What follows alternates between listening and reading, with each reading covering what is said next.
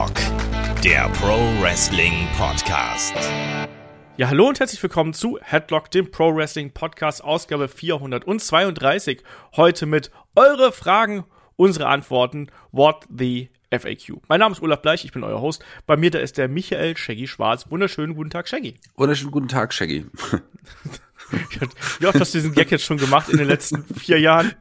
Ich, ich habe gedacht, schon lange nicht mehr. Aber ich habe also. mich gerade, es ist auch schon eine spontane Entscheidung gewesen, während ich angefangen habe zu sprechen. Deswegen musste ich selber drüber lachen. Es, manchmal hilft das ja auch, wenn man so Gags anlacht, oder? Ja, hat's auf jeden Fall witziger gemacht. Ich weiß nicht, wie es den Hörern geht. Ich fand's jetzt, ich fand diesen Moment mal wieder sehr witzig. Okay. Oh, heute äh, beantworten wir eure Fragen. Es ist das Survivor Series Wochenende und ein Pay-per-View Wochenenden. Da machen wir das ja traditionell gern. Es sind wieder jede Menge Fragen reingekommen. Natürlich auch nicht nur zu WWE, sondern auch vor allem zu AEW, Shaggy. Sollen wir da gleich durchstarten? Lass uns gleich durchstarten. Wir müssen dazu sagen, deswegen vielleicht auch das Gelächter und Gekicher ein bisschen. Wir nehmen zu einer besonderen Zeit auf und sind beide schon ein bisschen angetrunken.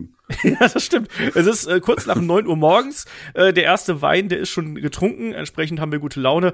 Und Shaggy, ein bisschen Galgenhumor ist ja in der heutigen Zeit auch gar nicht so schlecht, weil, wenn wir ehrlich sind, ähm, vor ein paar Stunden, da gab es die nächste Entlassungswelle. Tja, äh, zumindest die ersten achten Armen wurden schon wieder genannt, äh, sind äh, ja aus den Hauptkadern rausgenommen. Einige Namen, die man sich wirklich, mindestens einige, die man hinterfragen muss, warum das passiert ist. Da steckt kein großer, kein, kein großer Plan dahinter, wenn man Leute ins Hauptroster holt und die dann wieder entlässt. Aber das ist ein anderes Thema. Genau, anderes Thema. Das könnt ihr dann unter anderem auf unserem YouTube-Kanal sehen. Da besprechen der Kai und ich das dann im Videoform. Ähm, für Supporter ähm, auf Patreon und Steady gibt's da die Audiospur auch als besonderen Bonus noch obendrauf zum Anhören. Ähm, ja, wir starten jetzt einfach durch mit den Fragen. Ähm, der Tommy N fragt per Discord, ähm, Shaggy, wie lange bleibt Adam Page Champion? Es ist interessant, dass Tommy Ernst selber fragt auch. Vielleicht will er den abnehmen. Malachi Black. Nein, er ist wahrscheinlich nicht der, äh, der echte Tommy Ernst, würde ich mal denken. Oder ist er bei uns im Discord-Channel? Garantiert. Ja. Tommy und äh, ich sind so, seitdem er beim Training fast die Hose runtergerutscht ist. Ja, das ist eine Geschichte, die Olaf auch schon oft erzählt hat. ähm, ja, ich, ich äh, mag Adam Page sehr als Champion. Also das war ja auch ein langer Aufbau, langer guter Aufbau, wie ich finde. Äh, es heißt ja, dass er von Anfang an auch als der vierte Champion schon äh, gelistet war. Man hat hier, hier klar, die Weg, der Weg dahin, der hat sich immer mal verändert, aber so die Art, dass er es am Ende wird, war klar. Und ich glaube, dass man schon erstmal auf ihn bauen wird. Also ähm, AW ist jetzt nicht dafür bekannt, dass sie äh, kurzfristig dann wieder Titelwechsel einbauen. Und ich glaube, Adam Page, je nachdem, wenn es in der Story äh, sein sollte und passen würde, könnte sein, dass er den Titel kurzzeitig mal wieder verliert, aber das glaube ich nicht. Ich glaube, der bleibt tatsächlich erstmal ein bisschen Champion und hat jetzt ein paar ähm, tolle äh, Monate als Champion vor sich mit interessanten Matches, interessanten Gegnern. Und der erste ist ja schon in den Startlöchern und die nächsten werden folgen. Ja, also da sieht ganz, ganz stark danach aus. Ähm, da Brian Danielson hat sich ja hier zu Wort gemeldet, ist ja auch der etatmäßige Number One Contender. Ähm, um die Frage zu beantworten, weil wir haben noch zwei Fragen, die jetzt da drauf aufbauen. Ähm, ich glaube, dass der nicht so lange Champion bleiben wird wie Kenny Omega. Ich würde sagen, so ein halbes Jahr, so zwei, drei große Titelverteidigungen ähm, werden wir da bekommen. Aber ich glaube, man wird nicht mit einem Babyface Adam Page so lange vorne weggehen, wie man das mit äh, Heel Champions gemacht hat. Das ist nur meine nicht Befürchtung, aber ich glaube, das ist so meine Prognose hier, dass ich sage, ich gebe dem Ding ein halbes Jahr auf jeden Fall und da können wir gleich überleiten ähm, von äh, dieser Frage zur nächsten äh, Frage, nämlich ähm, der Wrestling-Fan 0502 fragt per Discord, ähm, da ich ein paar kritische Stimmen ähm, äh, gehört habe, dass der Titelgewinn von Adam Page nicht groß genug äh, für den Aufbau war, den es hatte, wollte ich fragen, wie ihr es seht. War euch der Titelgewinn groß beziehungsweise groß genug für den Aufbau, den es hatte? Also ich fand, das war schon ein besonderer Moment. Mir hat dieser Moment sehr, sehr gut gefallen. Die, die, der grüne Abschluss eines großartigen Großereignisses. Ich würde gerne nochmal äh, genau von dir wissen, wie du es fandest, äh, denn ich, wir haben ja noch gar nicht über Full Gear gesprochen. Vielleicht mal dazu. Full Gear war für mich wirklich einer der besten Pay-per-Views äh, die ich je gesehen habe. Soweit würde ich tatsächlich gehen. Ähm, großartiger, äh, großartige Show und großartiger Main Event mit einem wunderbaren, tollen Titelgewinn am Ende. Für mich ein großer Moment, für Adam Page ein großer Moment. Also ich wirk, für mich wirkte das groß und ich sagen, das war auf, der klar war der Aufbau riesig äh, und bei so einem großen Aufbau kann man auch enttäuscht sein möglicherweise, aber für mich hat dieser Big Bang am Ende gereicht und ich fand das cool. Ich ähm, mochte diesen Titelgewinn sehr und für mich war es ein großer Moment doch. Ähm, ich gehe da mit dir mit. Also klar, es geht natürlich vielleicht immer ein bisschen größer, vielleicht auch so das Drumherum, dass man das noch mehr zelebriert hätte. Aber ich finde, das hat schon so gepasst, auch wie das Match äh, aufgebaut gewesen ist. Dann am Ende auch die Feier mit der Dark Order. Das war schon, wie man so schön auf Neudeutsch sagt, so, so ein wholesome Moment. Ne? Du hast diesen ganzen Weg miterlebt. Du hast jetzt aber diesen homegrown Star, den man hier aufgebaut hat. Und wir gehen zwei Jahre zurück. Also was haben wir damals geschimpft, dass ähm, Adam Page gegen Chris Jericho hier um den Titel antritt? So, oh, ist noch nicht so weit, ist noch nicht so weit. Jetzt ist er so weit. Und das hat man, finde ich, auch gespürt und gemerkt und das Publikum war bereit dafür, er war bereit dafür und Kenny Omega hat sich ja auch den äh, allerwertesten aufgerissen, obwohl er ja verletzt ist und jetzt ja auch erstmal eine Zeit lang aus dem Programm raus ist. Also, ich fand, das war ein toller Moment, das war ein toller Main Event und ja, Shaggy Full Gear, du hast richtig gesagt. Also, ich ob es jetzt einer der besten Pay-per-Views gewesen ist, die ich gesehen habe, das fällt mir inzwischen, äh, die Superlative fallen mir inzwischen ein bisschen schwer, aber ich muss sagen, das war ein herausragender Pay-per-View. Ich habe mich von vorne bis hinten echt gut unterhalten gefühlt. Vielleicht muss man hier und da noch ein bisschen am Pacing arbeiten, weil ich habe gemerkt, dass dieses Match nach Match nach Match nach Match, das laugt halt schon über vier Stunden so ein bisschen aus. Da hätte ich mir hier und da so ein bisschen anderes Tempo gewünscht, aber hey, das ist eine kleine Kritik, äh, die man hier anbringen kann, wenn man das möchte. Aber insgesamt tolles Match und dann auch gekrönt, wie ich finde, mit dem Match of the Night, mit dem großen Titelgewinn, mit der Emotionalität hinten dran ich fand's geil, was soll ich sagen? Also, mhm. das äh, wird ein Pay-Per-View sein, über den man noch lange spricht, oder?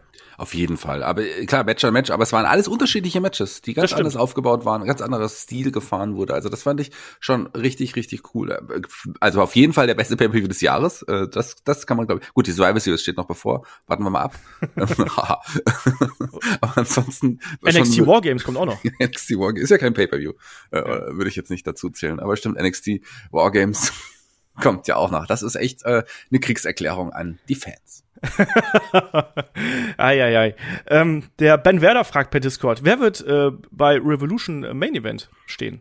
Tja, das weiß ich nicht. Ähm, muss halt Tony Khan fragen, warum fragt er uns? also ich gehe davon aus, dass es Hangman Adam Page gegen Brian Danielson sein wird. Meinst du, dass man es bis zur Evolution ähm, äh, ja. ziehen wird? Ja, laut also, Wikipedia ist es das übrigens schon. Ja, also ich glaube auch, dass es das sein wird. So lang ist es ja auch nicht mehr hin und, und AW ist ja auch bekannt dafür, die Geschichten auch gut und lange und groß erzählen zu können. Und gerade jetzt so die, der Bang, wie es jetzt losging mit, mit äh, Brian Danielson und, und Adam Page, ist schon toll. Also ich glaube, das wäre ein geiler Main Event, den würde ich auch super gerne sehen. Und das sollte tatsächlich auch ein Main Event für ein Pay-Per-View sein. Ich hoffe, es wird der Main Event bei Revolution. Und es von wegen Aufbau und es dauert noch, weil Revolution findet ja traditionell ähm, Ende Februar, Anfang März statt. Ähm, es gibt genug Mitglieder bei der Dark Order. Also da kann sich jetzt Brian Danielson einmal durch alle durchkloppen. das reicht bis Februar, wenn du mich fragst. Mhm. Ähm, aber Shaggy, die Frage ist doch, ähm, wer gewinnt denn hier bei so, bei so einem Match? Also ist es Brian Danielson oder ist es der neue Champion Hangman Adam Page?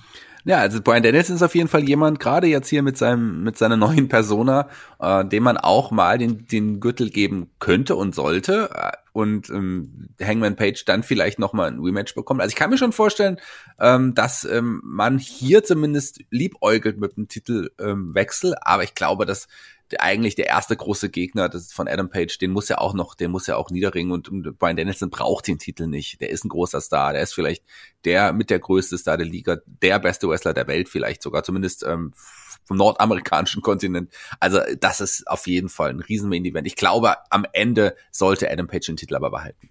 Ja, das sehe ich auch genauso. Ähm, Brian Danielson hat bis dahin wahrscheinlich eine riesengroße äh, Siegesserie aufgebaut. Ich gehe davon aus, dass er bis dahin nicht verlieren wird. Ähm, und das tut doch auch einem Adam Page dann noch mal gut, wenn er diesen Veteranen, diesen unschlagbaren Brian Danielson, der ja auch, was ich sehr mag übrigens, auf immer wieder verschiedene Art und Weise hier seine Matches gewinnen kann. Äh, ich fand das bei, bei Miro in dem Match mit diesem ähm, Top Rope Tornado DDT und der anschließenden äh, Front Guillotine fand ich total geil, dass man da auch immer wieder umswitcht, einfach weil es geht und weil Brian Danielson so glaubwürdig ist in seinen Aktionen. Liebe ich und ja? Ist ja auch dort eigentlich, wenn man, wenn man äh, sich, wenn man über Wrestling nachdenkt, würde eigentlich total logisch. Also in, in Kämpfen ist es ja auch nicht so, dass du dann immer dein, wenn du, wenn du, wenn du Straßenkämpfer bist, machst du ja auch nicht immer die gleiche Aktion am Ende, um, um, um den Sieg zu erringen, sondern du passt dich ja den Gegner an und du suchst die Schwachstelle des Gegners. Und genau ist das, was das Brian Danielson macht. Er nimmt immer, sucht immer die Schwachstelle des Gegners und nutzt die am Ende für den Sieg. Äh, und, und genauso hat er es in den letzten Wochen gemacht. Ich finde es großartig. Also ich finde es toll, dass er wirklich immer andere Moves auch nutzt, um seine Matches zu gewinnen. Das ist auf jeden Fall eine ganz, ganz tolle Richtung. Ähm, Nochmal eine kurze Sache, sollte Brian Danielson doch den Titel gewinnen, hoffe ich nicht, dass er ihn in so einen veganen Holztitel äh, um, um, umwandelt. Ich fand den aber damals ganz witzig. Also ja. der, der vegane ähm, Brian Danielson, den Daniel Bryan, den mochte ich damals ganz gern. Aber ja, ich weiß, ich weiß was du meinst. Das muss man auch nicht nochmal kopieren. Ähm, aber wie gesagt, also du hast mir gerade so in den Raum gestellt hier mit Straßenkämpfen, ähm, da benutzt man nicht immer dieselben Aktionen. Also Shaggy, in meinen Straßenkämpfen benutze ich immer den Superman Punch am Ende. Ganz genau. Ich glaube, du versteckst dich eher wahrscheinlich, oder du, du, du benutzt in, eigentlich eher deine Beine, nicht zum Treten, sondern zum Weglaufen.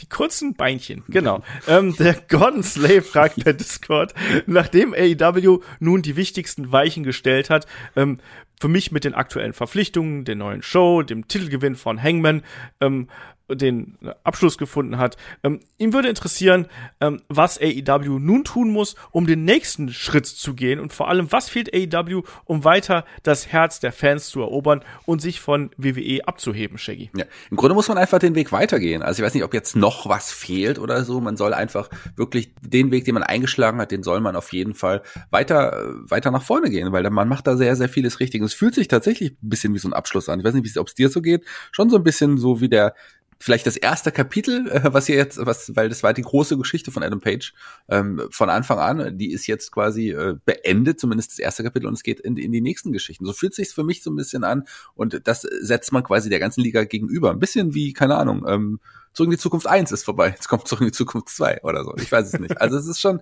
ähm, das ist schon so ein großer Moment gewesen. Ich glaube, man das nächste Kapitel startet genauso, wie es geendet hat. Äh, AW muss nicht viel verändern an dem, was, was sie machen. Sie sollen ihren Weg einfach weitergehen. Die sollen jetzt auch nicht unbedingt jeden, äh, wir haben es gesagt, es sind wieder ein paar Leute entlassen worden.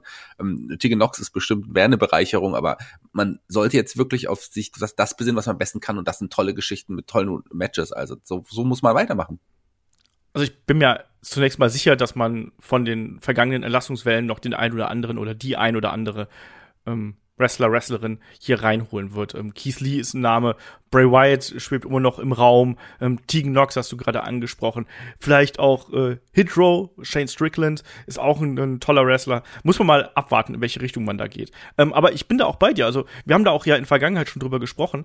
Ich bin auch der Meinung, dass man ähm, eher versuchen sollte, mit dem, was man jetzt gerade hat, aufzubauen, Charaktere zu entwickeln, den Charakteren, die man übernommen hat quasi, gerade CM Punk, Brian Danielson, diese ganzen großen Namen, auch in Adam Cole, denen ähm, eine eigene Persönlichkeit zu geben und auch vielleicht in eine andere Richtung zu lenken, als man das jetzt erwartet hat. Ich finde, der Brian Danielson, den wir jetzt zuletzt gesehen haben, da habe ich schon Lust drauf. Brian Danielson als Heel-Tweener, der funktioniert auch verdammt gut. Ich habe riesig Bock auf CM Punk gegen MJF. Also das ist für mich eine riesige Hausnummer und ich will da die Promoduelle sehen. Also wenn Eddie Kingston gegen CM Punk schon sowas abgerissen hat, dann bin ich mal gespannt, wie das mit MJF wird. Und ich glaube auch, dass der es braucht jetzt nicht noch mehr große Neuzugänge. Es werden garantiert noch welche kommen und da wird es auch garantiert einen Bass geben. Aber ich glaube nicht, dass das das Entscheidende sein darf, sondern das Entscheidende wird sein, dass du jetzt, wie du schon richtig gesagt hast, Shaggy, das eigene Produkt weiter streamlinest und weiter eben auf Kurs bringst und einfach versuchst, die großen Geschichten zu erzählen. Und das habe ich auch beim letzten Mal schon gesagt. Was mir jetzt fehlt, wir haben diese erste große Geschichte mit Alan Page jetzt gehabt.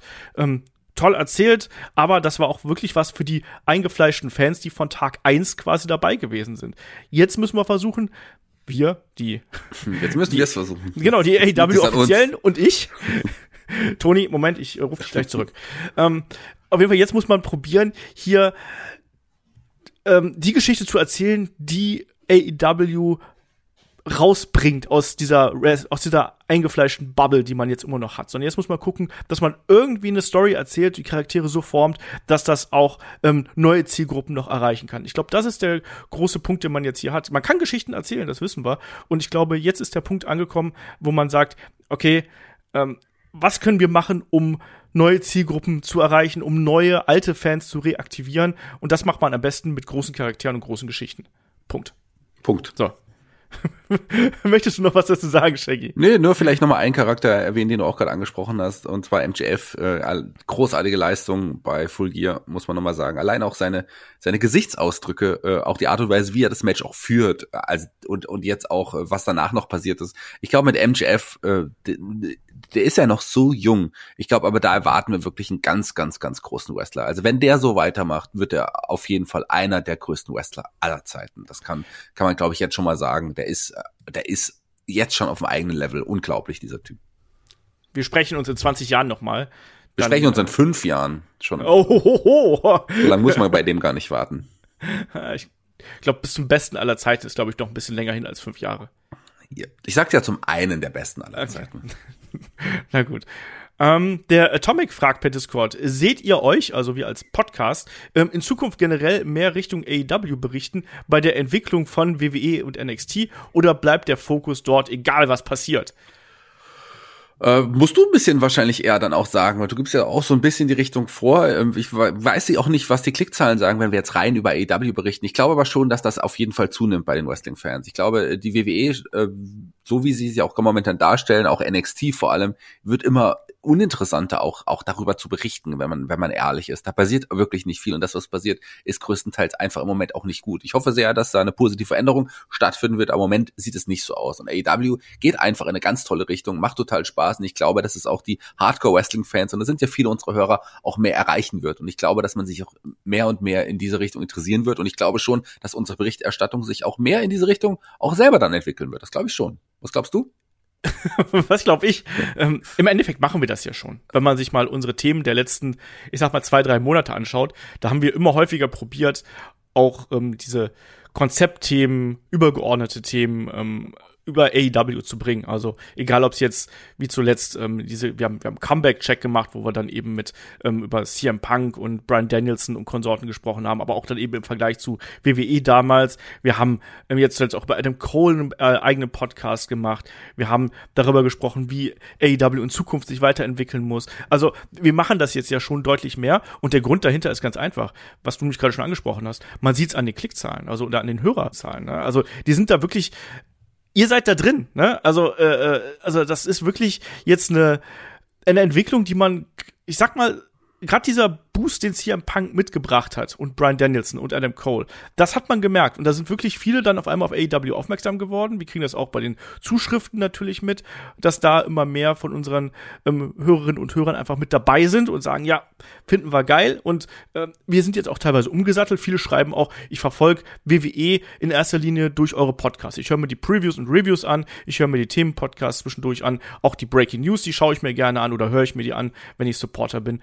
Aber die meisten Shows geben sich dann tatsächlich inzwischen deutlich weniger, als das vielleicht noch vor zwei Jahren, drei Jahren, vier Jahren der Fall gewesen ist. Und dem tragen wir natürlich auch Rechnung. Wir merken auch, dass da eine Entwicklung da ist. Und nur mal so als konkretes Beispiel, ähm, wenn wir jetzt aktuell auf Full Gear schauen, also der Podcast hat sich sehr, sehr gut gehört. Also das ist ähnlich, äh, gerade in den ersten Tagen, wie das beim SummerSlam oder bei einer WrestleMania der Fall ist, was die Hörerzahlen angeht. Und das ist dann eben schon ein deutliches Zeichen für uns auch, dass ich sage, ja, okay, da müssen wir regelmäßiger was zu machen. Aber, und das kannst du ja auch bestätigen, Shaggy, wir machen ja auch gern den alten Kram. Wir machen ja auch gern so 90er Sachen, 2000er, History. Und das ist natürlich was, das geht mit AEW ein bisschen schwieriger, ne? Ja, tatsächlich die ganz alten Klassiker-Sachen von AEW aus den 80er, 90er, bericht- über die berichten wir gar nicht, aber da hat die WWE und auch da kommt auch die WCW nochmal ins, ins Spiel, äh, da deutlich ähm, auch mehr Material abgeliefert in der Zeit. Deutlich mehr als nichts. genau. Nein, und das ist ja auch immer das Schöne. Ich meine, das macht ja AEW auch. Die verweisen ja auch immer wieder auf die Vergangenheit. Und ich finde es dann auch wichtig, Personality-Podcasts sind immer noch Podcasts, die bei euch super gut ankommen. Das merken wir. Wir werden da ja auch jetzt, Shaggy und ich, in äh, naher Zukunft im Dezember wird es da auch den nächsten Personality-Podcast über Rowdy Roddy Piper geben. Ähm, jemand, der ja Leute wie zum Beispiel MJF und CM Punk maßgeblich mitgeprägt hat. Das heißt, da gehen dann auch Vergangenheit und Zukunft und Gegenwart wirklich Hand in Hand. Und das möchten wir hier auch haben. Wir wollen nicht nur den aktuellen Kram machen. Der hat zuletzt zugenommen, das weiß ich, aber das liegt auch einfach daran, weil es euch stark interessiert hat. Und ähm, da werden wir auch, äh, werden gucken, dass wir da immer die Waage halten. Alten Kram haben wir auch sehr oft im Supporter-Bereich natürlich, aber grundsätzlich gilt, um auf die Frage zurückzukommen, klar werden wir ähm, AEW stärker äh, noch machen. Also wir sind jetzt schon auf dem Weg dahin. Ich glaube, da sind wir ganz gut dabei. Wir haben so 50-50 ungefähr. Ähm, wir werden einfach schauen, wie sich das weiterentwickelt. Und NXT, boy oh boy, also äh, ich habe ja schon früher drüber gemotzt, dass NXT sich nicht so gut geklickt hat oder nicht so gut gehört worden ist. Aber das ist inzwischen wirklich noch die Nische in der Nische und ich habe das Gefühl, dass, also schreibt uns da gerne mal, ich habe das Gefühl, dass keiner mehr wirklich NXT mit Leidenschaft verfolgt, Shaggy. Ich habe ja eine Zeit wirklich NXT auch äh, Woche für Woche intensiv verfolgt. Das Produkt, ähm, das ist für mich äh, eine Katastrophe, ähm, ganz, ganz schlimm. Wobei es manchmal noch mehr Spaß macht, auf jeden Fall als Raw oder oder SmackDown zu schauen. Auch allerdings auch, weil es teilweise einfach auch vieles nicht funktioniert. Ähm, schlechte Matches, äh, schlechte Charaktere. Ein paar geile Charaktere sind dabei, ein paar interessante Ideen schon. Man versucht da einiges. Vielleicht findet man ja noch den richtigen Weg. Ja, macht nicht mehr so viel Spaß, wie es äh, eins getan hat. Und das merkt man ähm, leider auch äh, wirklich. Ähm, jemand anders, der es noch tut, ist der Oliver. Der Oliver fragt nämlich, ich muss sagen, nach ein paar Wochen NXT 2.0 habe ich mich ans neue NXT gewöhnt und finde gut, was man da versucht ähm, äh, und was da versucht wird, mit neuen Stars aufzubauen. Nur finde ich, dass rund äh, anderthalb Stunden Netto-Laufzeit, äh, die NXT 2.0 im WWE Network hat. Ähm, viel zu vollgepackt mit Matches, Backstage-Interviews, Promos und äh, Dingen, die sich draußen rumdrehen, äh, ist. Wie seht ihr das? Ähm, wie gesagt, ich tue mich mit dem NXT-Produkt momentan sehr, sehr schwer. Also da, äh, da fehlen mir auch oft die Strukturen innerhalb der Shows. Ich glaube, das ist ja das, worauf er anspricht. Ich glaube auch, dass hier weniger manchmal ein bisschen mehr wäre. Ähm, allein dadurch, dass man eben so viele neue Charaktere hat. Und man hat derzeit ein bisschen das Gefühl, als wolle man einfach alle irgendwie unterbringen, damit die Exposure bekommen und damit die Konturen bekommen. Und ich glaube, deswegen fühlt sich das so vollgestopft an, oder Shaggy? Ja, also man, man probiert ja ganz viel. Man will die ganzen neuen Charaktere auch vorstellen.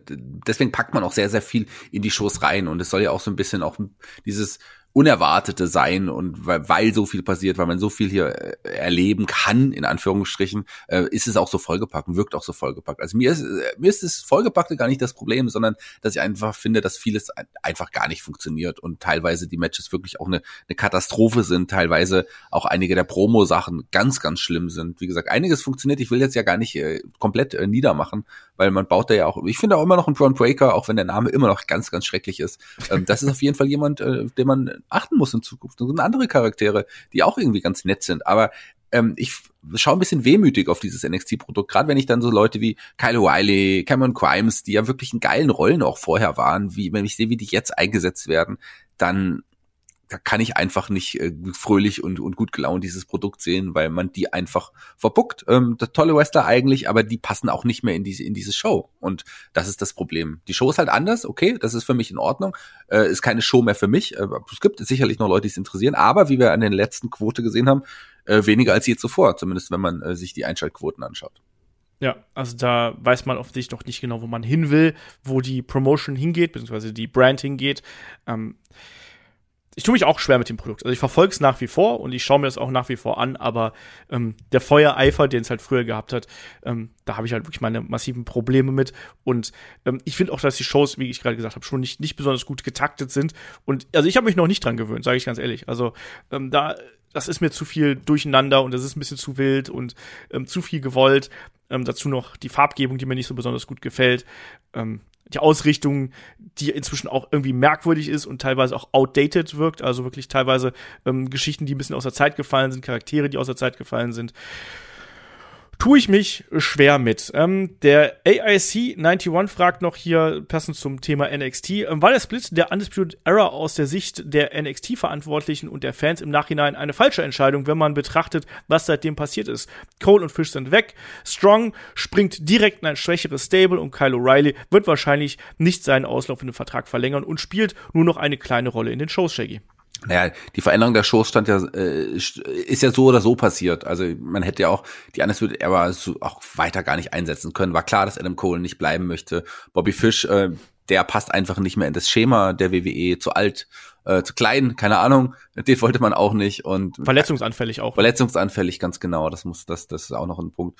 Und Kyle O'Reilly, äh, der hat, der hätte die Möglichkeit gehabt, aber man setzt nicht auf ihn. Und Roderick Strong, ähm, der ist auch niemand, der oben auf Dauer mitspielen wird bei der WWE, obwohl es ein fantastischer Wrestler ist, ein Wrestler, mit dem, glaube ich, jeder andere Wrestler gerne auch arbeitet. Aber äh, also sagen wir, ich, man kann es nicht an dem Ende der Undisputed Era, kann man nicht äh, das Ende von NXT, was vielleicht auch irgendwann passieren wird, zumindest äh, in irgendeiner Art und Weise, zumindest das Ende vom Original NXT oder vom, vom NXT 1.5 oder was es vorher war, das weiß ich auch nicht genau. Aber 1.0 weiß ich auch nicht, oder? Ja, nee, 1.0 war was anderes. Ja, ja. eben. Das, also kann man nicht daran festmachen. Also das würde ja nicht mehr ins aktuelle Produkt auch gar nicht mehr passen, diese Gruppierung. Und ich glaube, für Adam Cole ähm, und auch für Bobby Fish äh, ist der Weg zu AEW, glaube ich, der richtige gewesen. Und man sieht ja, was zumindest aus Adam Cole ist ein, der ist ein großer Star auch. Und der hatte zwar diesen NXT-Star-Appeal auch, aber der hätte bei der WWE, wäre der nie ein großer Star geworden. So ist es halt auch.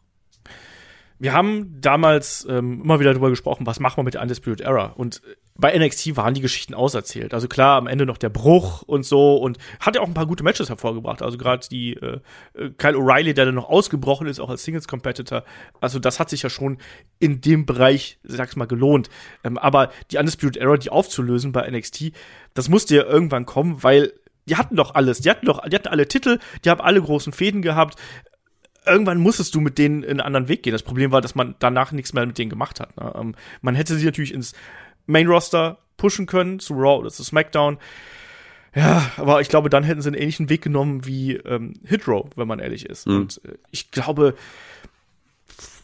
ich glaube, so wie es jetzt ist, ist es wahrscheinlich äh, zumindest für Cole und Fish, wie du schon richtig gesagt hast, äh, das Beste. Also gerade bei bei dem Cole merkt man, wie viel Spaß der aktuell äh, am Produkt hat, ähm, wo es wo dann der Weg für Strong und äh, Kyle O'Reilly hinführt. Ich glaube, Strong ist in der Position, wo er jetzt da ist, auch ganz gut bedient, weil also bei, bei Raw oder SmackDown sehe ich den nicht. Der ist ein guter Wrestler, ein sehr guter Wrestler sogar, aber ist eben auch ein bisschen ähm, frei von Charisma, oder? Also, bisschen wie du, oder? Außer, dass du kein guter Wrestler bist.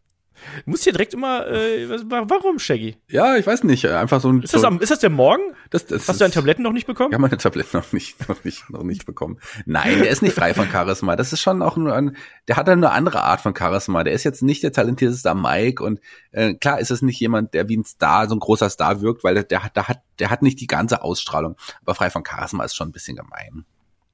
Ja, aber das ist aber so ein allgemeines Problem. Auch, auch Kyle O'Reilly. Ich finde, die haben ja, ich glaube, eigenes Charisma trifft es vielleicht ganz gut. Kyle O'Reilly hat ja auch so eine coole Seite an sich, die er dann hier und da immer mal wieder durchscheinen hat lassen. Aber ich glaube, du brauchst auch ein Produkt, was dann sehr auf die zugeschnitten ist. Und ich glaube, dass die einfach jetzt auch aufgrund ihrer Statur ähm, nicht die große Rolle bei NXT mehr spielen werden. Und mhm. entsprechend, ähm, sehe ich die auch nicht mehr so ewig lang da. Ne? Die werden da noch ein bisschen, ein bisschen rumgeistern und dann mal gucken, wo dann der Weg hinführt. Bei Kyle O'Reilly läuft der Vertrag aus, aber ich glaube auch nicht, dass jetzt die Undisputed Era wirklich, dass die jetzt einen Unterschied gemacht haben, was jetzt ähm, den den Wechsel oder die Veränderung bei NXT angeht, weil die Undisputed Era war so prägend äh, für die gesamte Zeit, die es die gegeben hat. Ähm, und da, da war auch irgendwann die Geschichte auserzählt. Und das muss man eben auch irgendwann sagen. Irgendwann müssen die Charaktere einen anderen Weg gehen. Irgendwann musst du damit was anderes probieren. Ja, aber schon ein bisschen schade, dass man auch weiß, dass es die Undisputed Era so äh, nie wieder geben wird. Also vielleicht ja schon no. in, in, einer anderen Art und Weise bei AW. Das, ja, das ist das, was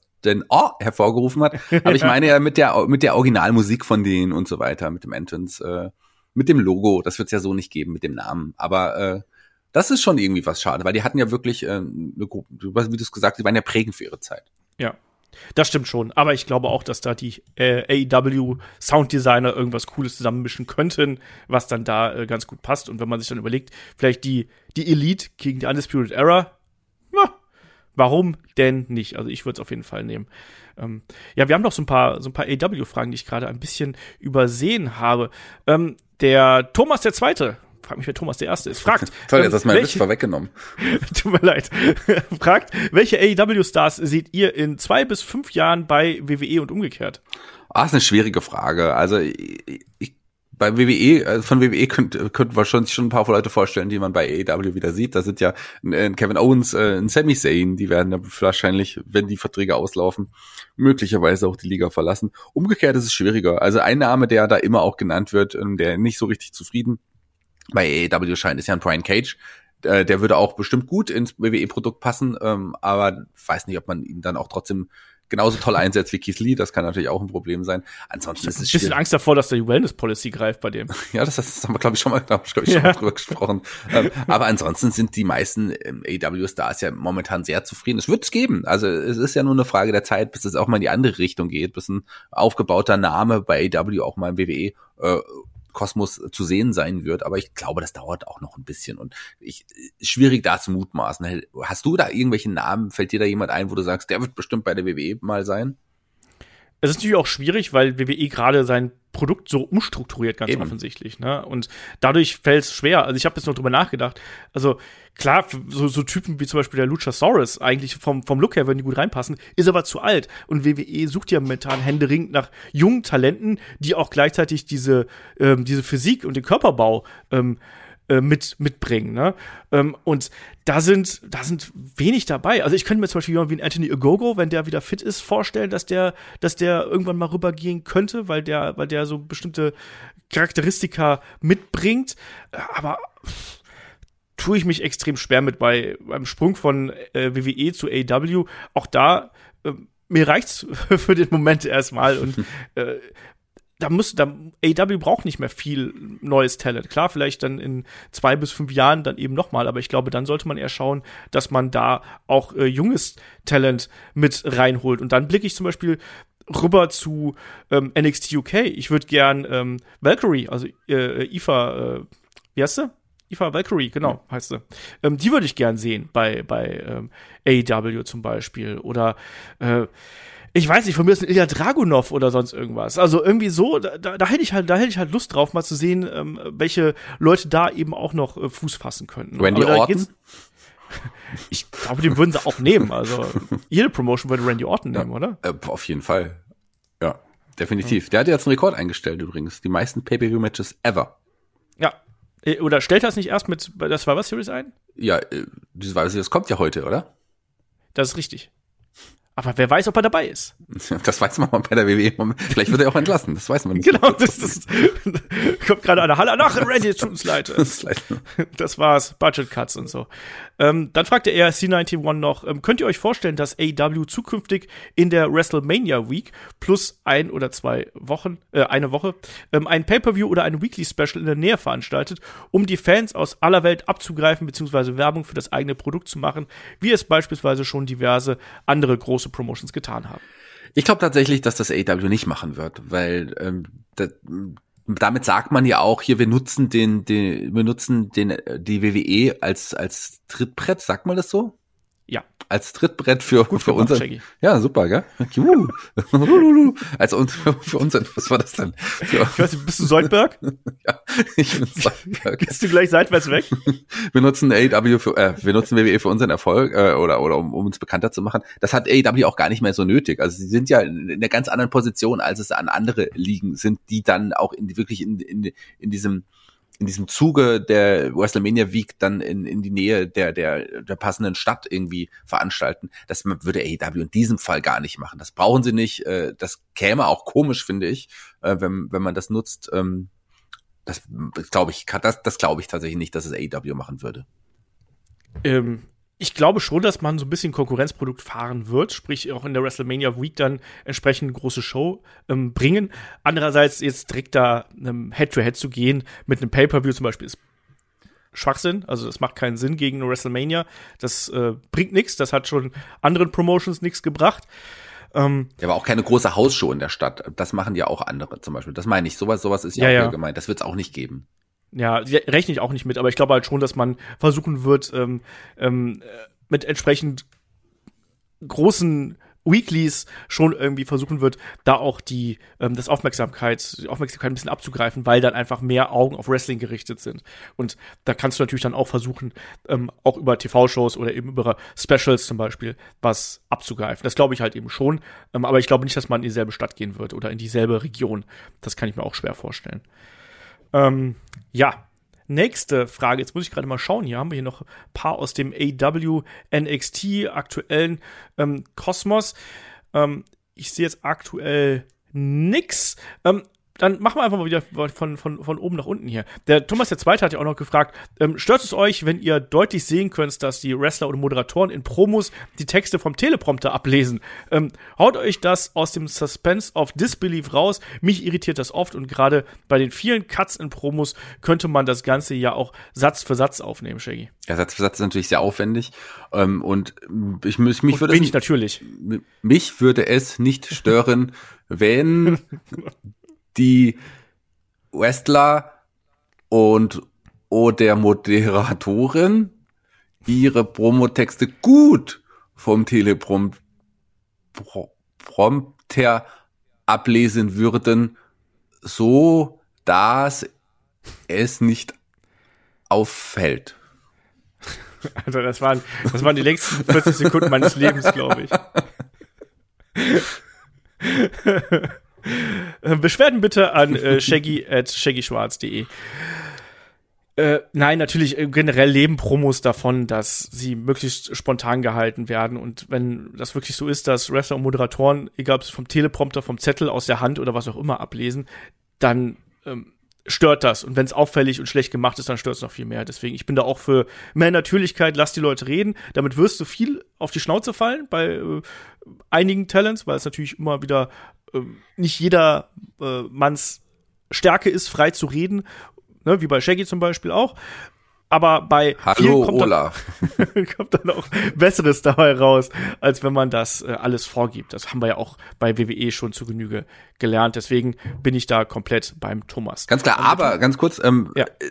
ich finde schon, dass man das nutzen kann wenn man das wirklich gut gut macht. Also das ist ja im äh, oft bei bei Drehs oder so nicht anders. Wenn es ein guter Schauspieler ist, der gut oh, ablesen kann, guter Moderator, der äh, der flüssig abliest, so dass es nicht wirkt, als würde man ablesen, sondern man nutzt das als Stichpunkte ähm, und, und, und baut das in seine Promo ein. Dann funktioniert das schon. Aber ähm, ich glaube gerade ähm, insgesamt für einen Wrestler, der ja kein, in der Regel kein ausgebildeter Schauspieler, kein ausgebildeter Sprecher in dem Sinne ist, ähm, wenn er frei sprechen kann, ist das immer die bessere Variante. Ja, bin ich komplett bei dir. Das hat ja auch die Vergangenheit gezeigt, dass äh, die großen Charaktere sind meist dadurch entstanden, dass die Wrestler eine gewisse freie Hand haben und nicht, dass da alles vorgegeben ist und geschweige denn, dass sie da Texte ablesen. Ähm, dann fragt der Thomas noch, ähm, vor einiger Zeit hat Selina Vega und andere mal ähm, laut darüber nachgedacht, eine Wrestling-Vereinigung zu gründen, ähm, um für bessere Arbeitsbedingungen zu streiten. Es ging um eine Gewerkschaft, muss man dazu sagen. Ne? Wie seht ihr das für die Wrestler, für die Ligen? Kann das äh, nur auf nationaler Ebene funktionieren oder auch international, Schrägstrich, weltweit? Shaggy, bräuchte Wrestling sowas? Eine Gewerkschaft? Also jetzt, wir sehen die Entlassungen, wir sehen Probleme mit Krankenversicherungen, ähm, dass da, dass sich da Schuldenberge auftürmen. Wie siehst du das? Ja, ähm, definitiv äh, bräuchte, West, bräuchte man so eine Wrestler-Vereinigung. Gerade in Amerika, ähm, die WWE-Wrestler gelten ja als nicht als Festangestellte. Wir kennen die Problematik. Wenn du im Indie-Bereich ähm, dich verletzt oder dann bist du erstmal aus, weg vom Fenster. Oft haben die Wrestler auch keine Rücklagen bilden können. Ähm, also da gibt's viele Probleme. Äh, ich glaube, so eine Gewerkschaft könnte in diesem Fall auch helfen. Da gibt's ja auch einige äh, politische Stimmen, die sagen, dass es sowas äh, unbedingt passieren muss. Ähm, dass an die Wrestler teilweise auch in Anführungsstrichen ausgebeutet werden. Man sieht es von einigen Restriktionen, äh, die es ja auch gibt mit äh, Social Media äh, und so weiter und so fort. Also ich finde, das würde den Wrestlern gut tun. Wie sowas insgesamt aussieht, da bin ich kein Fachmann, aber ich glaube, dass es insgesamt auf jeden Fall Sinn ergeben würde und ich glaube, das wäre richtig. Ja. Ähm, ich fände das so schön. Also bei uns ist ja, also ich bin ja, ich bin ja auch Freiberufler und da denke ich mir auch manchmal, Mensch, also gerade für meine bestimmte Sparte denke ich mir manchmal auch, das wäre schön, wenn wir eine Gewerkschaft hätten, ähm, so dass man da ähm, sowohl einen konkreten Ansprechpartner hat, als auch, dass man da jemanden hat, äh, wo man sich an, dran wenden kann, was ähm, Verhandlungen und was, was andere Beratungsstellen angeht. Ne? Das wäre natürlich schon schön. Äh, aber ich weiß nicht, ob das bei Wrestling ähm, funktioniert, gerade auch weil du beim Wrestling ja sehr viele Promotions auch hast, die ja gar nicht die Möglichkeiten haben, ähm, irgendwelche Verträge oder irgendwelche Zusagen wirklich zu machen. Da ist ja sehr viel, was quasi nur per Handschlag läuft. Und ich glaube, da wird es dann schwierig. Das geht im Endeffekt nur für die wirklich großen Promotions. Da wäre es sicherlich sinnvoll, ähm, dass man da äh, so eine Art Vereinigung hat. Aber da ist natürlich dann auch äh, ja, da sind nicht nur die Verantwortlichen in der Pflicht, beziehungsweise die Verantwortlichen werden natürlich das äh, zu verhindern wissen, weil man dadurch natürlich auch eine gewisse Kontrolle ähm, weggibt. Und zugleich fehlt auch jemand, der das versucht zu etablieren. Ich glaube, das ist ja auch was ganz Schlimmes. Und ich glaube, wenn das jetzt jemand aus dem WWE-Roster wäre, der jetzt anfangen würde, seine Kollegen anzurufen und zu sagen, hey, übrigens, äh, lasst uns mal darüber sprechen, ob wir sowas wie eine Gewerkschaft ähm, äh, aufmachen, äh, dann wären die ganz schnell weg vom Fenster. Ja, definitiv. Also äh, das ist ein schwieriges Thema, schwierige Sache. Ähm, aber ich glaube, unterm Strich äh, je nachdem, wie man es irgendwann gesetzlich auch festlegt, da braucht man ja auch dann neue Gesetze in diesem Fall. Auch da ist ja die Politik teilweise dran. Mal schauen, äh, was uns in den nächsten Jahren erwartet. Ja, und international wird es noch viel, viel schwieriger mit ähm, unterschiedlichen äh, ja, Arbeitsrecht und so weiter und so fort. Aber da bin ich auch, auch ähm, gar kein Fachmann, insofern äh, halte ich mich da raus. Und wenn wir nach Deutschland gucken, ähm, da ist eh zu wenig Geld vorhanden, da lohnt sich eine Gewerkschaft, glaube ich, gar nicht. Ganz genau. ähm, dann fragt der Thomas noch, denkt ihr, dass Vince McMahon in den nächsten ein bis zwei Jahren als CEO von WWE zurücktreten wird? Falls ja, weil er die Company verkauft oder einfach altersbedingt das Pensum, das der Mann an jedem Tag hinlegt, schaffe ich als äh, jemand, der halb so alt ist, überhaupt nicht. Shaggy, was, siehst du, was sagst du äh, zu dem Thema. Ja. Hat man, glaube ich, auch schon tausendmal. Da haben wir schon oft drüber geredet und es, es wird ja auch immer äh, gefühlt eindeutiger und klarer, wie die Zukunft aussehen wird. Die WWE wird verkauft werden. Ich glaube, es ist, es ist eigentlich der, der, der nächste logische große Schritt. Man hat ja schon relativ viel auch veräußert, äh, die Rechte für eine Zeit und so weiter und so fort. Ich glaube, ganz klar wird es so sein, dass die WWE, äh, dass Vince McMahon sich denkt, ich verkaufe die WWE, mach noch mal ein paar Milliardchen und äh, dann setze ich mich zur Ruhe. Das glaube ich schon es ist mit den ganzen Entlassungen, äh, da mehren sich ja immer mehr die, die Verkaufsgerüchte, ähm, dass da was kommen könnte. Wirklich konkrete Informationen darüber gibt's nicht. Ich kann mir aber ehrlich gesagt nicht vorstellen, dass Vince McMahon altersbedingt abtritt. Also krankheitsbedingt vielleicht schon, wenn jetzt irgendwas passiert, ähm, dann schon. Aber auch gerade in der Position, dass jetzt ein ähm, Triple H ja deutlich weniger machen kannte zuletzt. Ich glaube, da ist er auch noch mal in die Bresche gesprungen, wird sich da auch noch mal mehr involviert haben. Ähm, deswegen altersbedingt kann ich mir nicht vorstellen. Ich glaube, der der fällt irgendwann einfach von seinem, von seinem Stuhl oder sowas. Also, oder, oder ne, so, das, das, das klingt so zynisch, aber ich glaube, der ist jemand, der arbeitet so lange, bis der Körper sagt, es geht nicht mehr. Ähm, der Verkauf ist möglich, äh, aber ich glaube trotzdem, dass er dann noch ähm, in irgendeiner Art und Weise sich eine Klausel in den Vertrag schreiben lassen würde, dass er ein gewisses Mitspracherecht hat um, und dass er da ähm, ein weiterer Teil dieses Produkts bleibt. Ich glaube, der kann da nicht ohne. Der hat ein ganzes Leben dafür gearbeitet. Klar, der Verkauf bringt noch mal Geld für seine Familie, für das gesamte Unternehmen. Aber ich kann mir nicht vorstellen, dass der sich so komplett rauszieht. Also glaube ich nicht. Ich glaube, der ist, der ist süchtig nach dem, was er da aufgebaut hat. So, ein paar, paar, paar etliche Fragen haben wir noch. Der Oliver hat noch gefragt, ähm, mir fiel gerade ein witziger Vergleich zwischen WWE Mitte der 90er und heute auf. Ähm, können wir nicht froh sein über die heutigen Teilzeit-Wrestler? Wir haben Goldberg, Brock Lesnar, Cena und vielleicht irgendwann noch mal The Rock. Und Mitte der 90er Bob Backlund, King Kong Bundy, Nikolai Volkov. Shaggy, wie siehst du die, die Qualitätsentwicklung der Teilzeit-Wrestler? Ja, Bob Backlund war doch gar kein schlechter Wrestler. Davon der war auch kein Teilzeit-Wrestler, nee. genauso auch King Kong Bundy war auch. Ja, ähm, die, die Frage ist ja auch anders gemeint, sondern weil ja. ich meine, die Teilzeit-Wrestler sind ja auch wrestlerisch andere Stars auf einem anderen Level, auch im Ring natürlich auf einem anderen Level, als jetzt die genannten möglicherweise sind. Aber das Wrestling ist ja auch auf einem anderen Level, auf eine, eine ganz andere Art und Weise. Das sind Namen, die in den 80ern ja auch äh, und ja, Mitte der 90er, doch, da waren Mitte der 90er, kamen die ja nochmal zurück, das stimmt. Äh, aber auch nur, auch nur Teilzeit, die haben ja nicht Fulltime dann im Ring gekämpft. Das ist, glaube ich, auch das. Aber Bob Backlund und, und King Kong Bundy schon, Nikolai Volkov hat ja auch keine große Rolle gehabt in ja, der Corporation. Aber äh, genau, aber klar, äh, also das sind schon mal andere Namen. Klar sind die Namen Brock Lesnar, John Cena, Goldberg äh, oder vielleicht The Rock, das sind natürlich große Namen, die du gerne als, als die dann auch einen Unterschied machen, ob jetzt da ein Bob Backlund oder King Kong Bundy oder Nikolai Volkov in den Shows nochmal aktiv waren, hat ja auch keine, keine äh, zumindest nicht viele Fans dann zusätzlich von Fernseher geholt. Das würden die anderen natürlich schon machen. Das ist sicherlich ein Unterschied. Insgesamt ist Wrestling ja äh, im Ring, zumindest was In-Ring-Produkt ist, auch das aktuelle WWE-Produkt, ja, um in, im Schnitt deutlich wrestlerisch besser, als es damals auch war und auch, auch alles in den 80ern war. Es ist einfach mit der Zeit gegangen. Das waren Wrestler aus dieser Zeit und äh, klar kann man über solche Teilzeit-Wrestler auch froh sein. Ich freue mich, wenn Brock Lesnar immer mal auftaucht. Der macht schon einen Unterschied. Ich freue mich auch, wenn Cena zurückkommt. Goldberg muss ich nicht unbedingt immer sehen, aber wenn es dann so ein Match wie mit gegen Lashley ist, ist es auch vollkommen in Ordnung. Und The Rock zurückzuholen, ist natürlich ein großer Moment. Also ich würde mal sagen, ein größerer Moment, als wenn jetzt Nikolai Volkov in den Ring geht. Also klar, obwohl das auch ein, zu seiner Zeit ein legitimer Name war und auch ein Wrestler, der unterhalten hat. Alles ist, äh, alles passt in seine Zeit. Ja, und ich würde auch die Namen hier gar nicht unbedingt als so Teilzeit-Wrestler sehen. Also wenn man ich habe gerade kurz drüber nachgedacht und glaube, so ein Name wie Hulk Hogan, gerade ähm, WrestleMania 9 und dann eben King of the Ring, den wir letztens äh, noch besprochen haben, ähm, der war ja da auch kaum zugegen. Der hat hier und da mal seine Promos gehalten, ähm, hat dann aber zwischendurch noch äh, gedreht. Ähm, ich glaube, das ist ein Ding gewesen, den, den zurückzubringen als Teilzeit-Wrestler mit einem sehr, sehr leichten Schedule. Das, das halt schon, aber ähm, ja, die Namen hier, die haben natürlich keinen, keinen großen Unterschied gemacht. Also auch Bob Backlund, ähm, klar, der hat einen, seinen, seinen, seinen Mini-World-Title-Run nochmal gehabt und seine neue Persona, aber der ist wirklich gezogen, hat der auch nicht. Aber der war super, ich mochte den sehr. doch, doch, doch. Ja, ähm, also von daher, man, man hat ja auch damals gar nicht so diese riesengroßen Stars gehabt, die man wieder zurückbringen könnte. Wen hättest du denn da noch gehabt? Also man hat es auch mit dem Warrior probiert zum Beispiel, man hat es mit Hogan probiert, also man, wenn man dann so zehn Jahre zurückgeht, ne? Ähm, das hat ja auch alles nicht funktioniert. Und dann irgendwann war ja durch die WCW gar nicht mehr die Möglichkeit gegeben, nochmal auf so alte Kaliber zurückzugreifen, weil die WCW die alten Kaliber abgegriffen hat.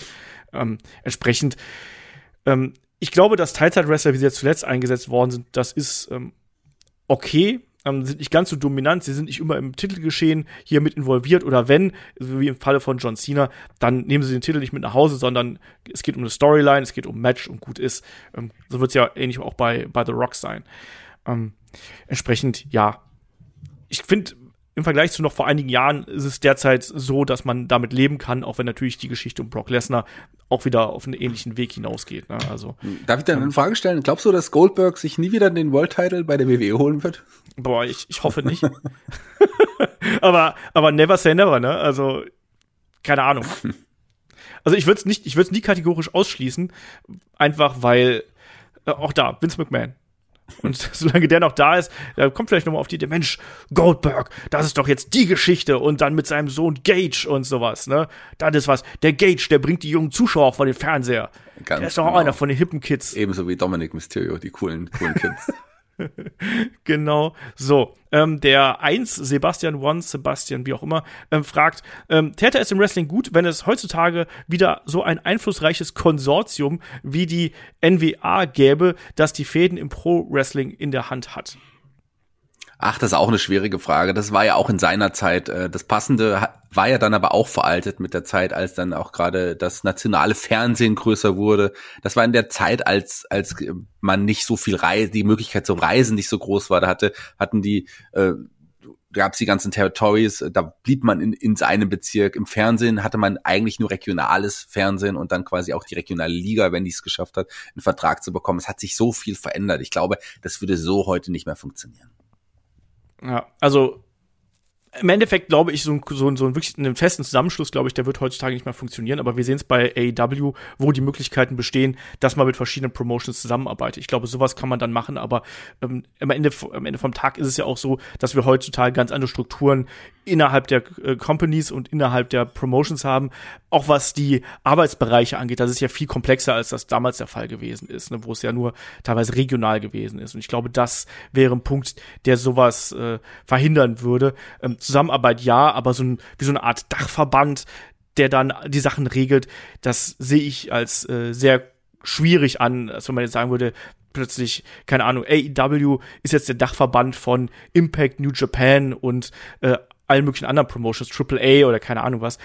Glaube ich nicht, einfach weil diese Unternehmen auch inzwischen da so verwurzelt sind, verschiedene Verträge mit anderen ähm, Companies haben, mit anderen TV-Stationen, Merchandise, äh, allen möglichen anderer Krempel. Ich glaube, das ist nicht so einfach, wie das damals der Fall gewesen ist. Ähm, dann fragt der Sebastian noch, ähm, nach WCW Greed war ja eigentlich The Big Bang als Relaunch Reboot geplant von der WCW. Gab es da eigentlich schon konkretere Pläne wie Roster, TV-Deal und so weiter? Und wie hoch wäre eurer Meinung nach die Chance gewesen, dass so ein Relaunch der WCW funktioniert hätte, Shaggy? Ja, Chance ist ein eigenes Thema, aber Pläne gab es ja natürlich schon. Also das, die, das war ja so, dass Eric Bischoff mit ein paar ja, Finanziers äh, WCW hätte kaufen wollen. Es gab, glaube ich, ein Angebot über knapp 70 Millionen, was damals ähm, im, Raum stand, bisschen weniger. Und man hatte da auch schon sich relativ geeinigt ähm, und hätte dann die WCW quasi übernommen äh, mit äh, einigen der, der Stars, die man damals hatte. Diamond Dallas Page, Booker T, ähm, Scott Steiner, das waren so die großen Namen, die man daher auch hatte. Und das wäre eine Möglichkeit gewesen. Wichtig wäre hier aber der Fernsehdeal, der ja quasi Teil auch dieses, dieses, dieses Deals gewesen wäre. Aber nach der Übernahme von AOL damals, ähm, die ja gar nicht mehr, also von, von, äh, von Time Warner, äh, TBS und so weiter, ähm, die waren ja nicht so große, die großen Wrestling, äh, Befürworter. Die wollten das im Grunde nicht mehr in ihrem Produkt haben. Und damit wär, war auch äh, der Sendeplatz im Grunde weg, den man gehabt hätte. Und so ein Angebot hätte nur mit einem wirklichen äh, Fernsehdeal Sinn gemacht und äh, deswegen ist es damals gescheitert. Ja, Das war das Hauptproblem. Man hat keinen Fernsehdeal gehabt. Das wäre der Punkt gewesen, wo man dann auch hätte Geld mit verdienen können, aber ohne die ganze ähm, TV-Übertragungsmaschinerie dahinter hat sich diese Investition nicht gelohnt. Es gab ja sogar einen, ähm, äh, möglichen Ort, ne? Das war ja damals das äh, Hard Rock Café in Las Vegas. Das war ausgedacht als möglicher Austragungsort von dieser Show, ne, die damals neu gebaut worden ist. Und man hatte eigentlich schon vieles zusammen, aber dadurch, dass eben kein TV-Deal, keine Möglichkeit gewesen, da gewesen ist, das zu übertragen, ähm, war es dann eine absolut unmögliche Kiste, das ähm, an den Start zu bringen. Und Shaggy, hältst du, glaubst du, dass man mit äh, ja, WCW, wie auch immer es dann geheißen hätte, glaubst du, dass man damit eine Chance gehabt hätte? Also es ist, es sind ja auch Namen, die quasi am Ende der der der Original WCW oder wie man es auch immer bezeichnen mag, äh, noch mit dabei waren und die ging ja schon den Bach runter. Also das war ja, da hat ja schon einiges nicht mehr funktioniert. Hier hätte man es vielleicht neu aus, ausgerichtet. Vielleicht wäre das eine Möglichkeit gewesen, aber das ist äh, schwer zu mutmaßen. Das, äh, ob man da nochmal die Reißleine hätte ziehen können und äh, der WCW oder wie auch immer sie geheißen hätte, dann ein anderes Profil, anderes Gesicht hätte geben können. Ähm, kann man kann man so nicht sagen. Also klar, der ist, hat man da Geld hinter der Hand gehabt, man hat auch Wester äh, und aber auch jetzt einen kreativen Kopf wie Eric Bischoff, der vielleicht was noch hätte reißen können, aber der hat ja auch vorher schon einige Male nicht funktioniert. Schwer zu sagen. Ich würde mal behaupten, äh, eigentlich war die Zeit der WCW und das wäre ja WCW 2.0 gewesen vorbei. Sehe ich auch so. Also klar, es ist auch ein, natürlich dann Teil wäre dann ja auch ähm, hätte wirklich gesagt, ich will hier mit euch nicht mehr zusammenarbeiten. Es war ja auch nicht so, als ob man da ähm, immer gut Freund gewesen wäre. Äh, auch mit Eric Bischoff ist ja jetzt ja nicht jemand, der, der mit allen äh, Wrestlern äh, sich da gut verstanden hat. Ich glaube, der wäre auch ein Teil einfach gegangen, hätte gesagt, gut, dann gehe ich halt zur WWF, gucke, ob ich da unterkomme. Und ich glaube auch, dass da die Zeit vorbei gewesen ist, was, was dieses Produkt angeht. Also wenn, das haben wir dann ja später gesehen mit TNA zum Beispiel, ich glaube, wenn, dann musst du wirklich ein komplett neues Produkt an den Start bringen mit, äh, auch einem anderen, anders durchsetzten äh, Roster und nicht quasi dasselbe, nur in, in einer anderen Verpackung. Das wäre das, das wäre der Punkt äh, für mich gewesen und deswegen bin ich mal äh, auf, auf Shaggys Seite und sage, nee, ich glaube, dass das Kind hier ist in den Brunnen gefallen und das ist es das.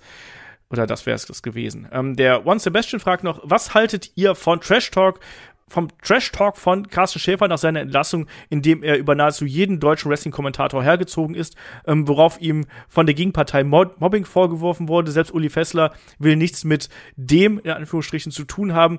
Wie ist da eure Meinung, Shaggy? Ähm, ist ja damals wirklich, als er dann seine Kündigung, äh, von seiner Kündigung erfahren hat, äh, da ist er ja erstmal wirklich äh, vom Leder gezogen. Das sagt man auch so, gell? Ich bin heute echt gut ja. drauf. Um, ähm, und hat den Post aber relativ schnell wieder gelöscht. Und es ist schon so, also ich, sagen wir so, ich habe, hast du Carsten mal kennengelernt? Ja. ja. Ähm, also ich habe ihn auch mal kennengelernt und da war wirkte sehr nett. Mehr kann ich eigentlich eigentlich sagen. Ich weiß aber von einigen Leuten, die mit ihm zu tun hatten, dass er tatsächlich nicht immer so einfach war. Ähm, du hast Uli Fessler angesprochen, die war ja quasi seine erste äh, Kommentatorenpartnerin. Die sind ja auch nicht im Guten auseinandergegangen. Also da gibt es schon einige Dispute zwischen zwischen verschiedenen ähm, ja, zwischen den verschiedenen Seiten und Carsten hat sich wirklich mit einigen anderen Kommentatoren verscherzt, äh, ist, ist halt leider so, aber äh, ob da jetzt auch irgendwie keine Ahnung, private Anonymitäten damit reingespielt haben oder ob es irgendwie unprofessionell ist, weiß ich auch nicht ganz genau. Ich kenne die Geschichte nicht so gut, um mich da wirklich auch äußern zu wollen. Also das ist, äh, überlasse ich den anderen. Überlasse ich zum Beispiel auch dir, Olaf. Ja, ich stecke da jetzt auch nicht so drin. Also ich habe Carsten ja damals bei äh, WrestleMania 32 äh, kennengelernt. Da haben wir ja bei NXT Takeover nebeneinander gesessen, ähm, haben ein bisschen Smalltalk gemacht. Da war er auch ein bisschen durch und da waren auch so ein, zwei Kommentare mir gegenüber dabei, die ich jetzt nicht ganz so äh, nett fand im Nachgang. Ähm, weil ich habe das Gefühl gehabt, dass er mich nicht ernst genommen hat und äh, das war so mein größtes Problem mit ihm. Also ich bin jetzt nicht 100% mit ihm warm geworden, aber hey, man muss auch nicht mit jedem äh, sofort gut Freund sein, wenn man ihn trifft. Und ich habe ansonsten mit Carsten keinerlei äh, Verbindung oder sonst irgendwas. Dass er da dann äh, erstmal, wie du richtig gesagt hast, vom Leder gezogen hat, so ja. Und es hat ihm ja auch jetzt nicht so viel eingebracht, wenn man ehrlich ist. Ne? Also ich glaube, ich glaube, what goes around comes around. Ne? Irgendwann, das, es kommt nie so besonders gut an, wenn man, wenn man äh, dann noch mal so äh, den den Hammer kreisen lässt und äh, es gab das entsprechende Feedback und ich hoffe einfach auch, dass Carsten da vielleicht ein bisschen draus gelernt hat. Ähm, und man weiß auch nicht genau, was, äh, wie enttäuscht er dann auch da gewesen ist, natürlich. Ne? Und es ist auch eine schwierige Situation äh, für ihn. Da ist ein Lebensabschnitt beendet worden und vielleicht ist man dann auch einfach an bestimmten Punkten ungerecht und äußert sich dann ähm, problematisch aus dem Zorn heraus. Ähm, der CM Enigma 83 fragt per Discord, wie seht ihr den Einfluss von Social Media auf das Wrestling? Meiner Ansicht nach wird durch Spoiler und im Vorfeld ähm, kaputt diskutieren viel vom ursprünglichen Zauber zerstört. Ja, aber auch Wrestling muss halt auch mit der Zeit gehen. Das ist nun mal unsere Zeit. Es gibt Social Media. Äh, ich erinnere mich noch, als bei uns ist, bei uns ist es ja noch länger her, als, als ich angefangen habe, gab es ja so dieses Internet, dieses, dieses Internet auch gar noch gar nicht so richtig. dieses Internet. Dieses Internet. Und äh, mit dem aufkommenden äh, Internet quasi ähm, kam natürlich dann auch noch andere ja, Mitteilungswege hinzu, die ersten Wrestling-Fanseiten, die Foren, auch da ging es ja dann schon los und Social Media ist ja quasi jetzt nur noch eine Potenzierung von dem, was in, was auch äh, äh, in den Foren quasi abging. Nur so, dass es jetzt aber auch die Wrestling-Ligen selber auch nutzen. Man kann es geschickt nutzen und äh, da finde ich, äh, bleibt der Zauber noch so ein bisschen. Es gibt ja auch Möglichkeiten, auch über die Social Media, äh, weil es einfach auch äh, in unsere Zeit gehört, ähm, Geschichten weiterzuspinnen. Ähm, man kann es natürlich auch den falschen Weg gehen und via Twitter äh, eine Card von Survivor Series vorstellen. Das kann man natürlich auch machen. Ähm, aber ansonsten kann man das so Social Media natürlich sehr, sehr nutzen. Insgesamt natürlich der Zauber äh, in so vielen Dingen. Es ist ja nicht nur im Wrestling, Wrestling im Besonderen ähm, ist so ein kleiner Zauber ist durch das Internet schon weggegangen und durch Social Media noch ein bisschen mehr. Das, das stimme ich dem schon zu, aber das ist nun mal auch ein Phänomen unserer Zeit. Ja.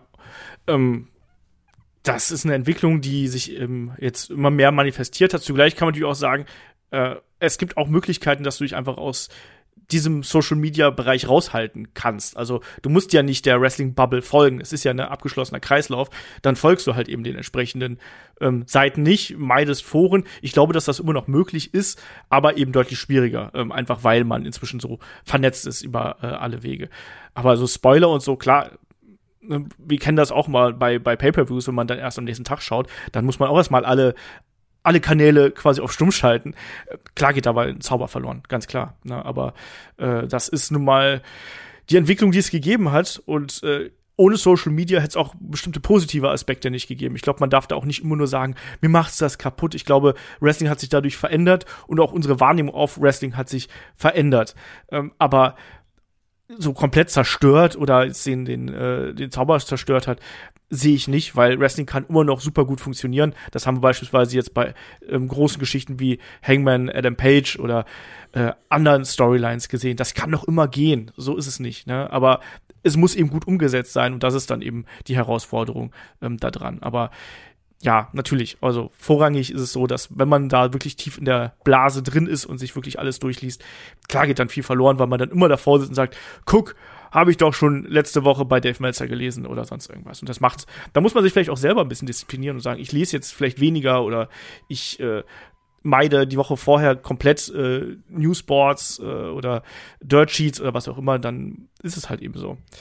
Ähm, der, wo war denn, wir hatten hier, genau, der Zack Ryder hat gefragt, eigentlich wollte ich die Frage gerade im Anschluss an den WCW-Blog stellen, aber ähm, er fragt, wäre der Hitman Bret Hart nach dem Ende der WCW wieder zur WWE zurückgekehrt, wenn er sich nicht verletzt hätte oder vielleicht eher nach Japan? Sonst ähm, gab es ja nicht so viele Optionen. Würde mich interessieren, was ihr dazu meint, Shaggy. Also ich glaube, ähm, so wie ich die Situation damals eingeschätzt habe und wie ich den Hitman auch einschätze, der war ja jemand, der da in der Zeit auch auch verständlicherweise vielleicht ein bisschen, vielleicht auch ein bisschen zu sehr verbissen auch war. Ich glaube, der wäre zu diesem Zeitpunkt nicht zurück zur WWE gekehrt, äh, zurückgekommen.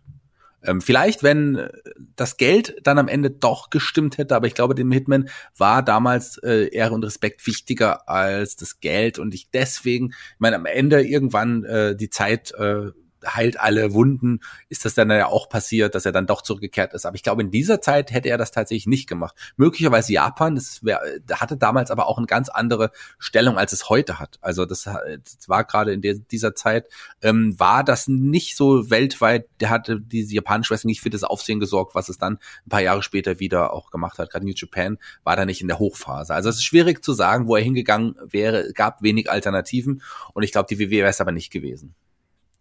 Ähm, Bret Hart wäre damals 44 äh, gewesen übrigens, also zu dem, zu dem Zeitpunkt.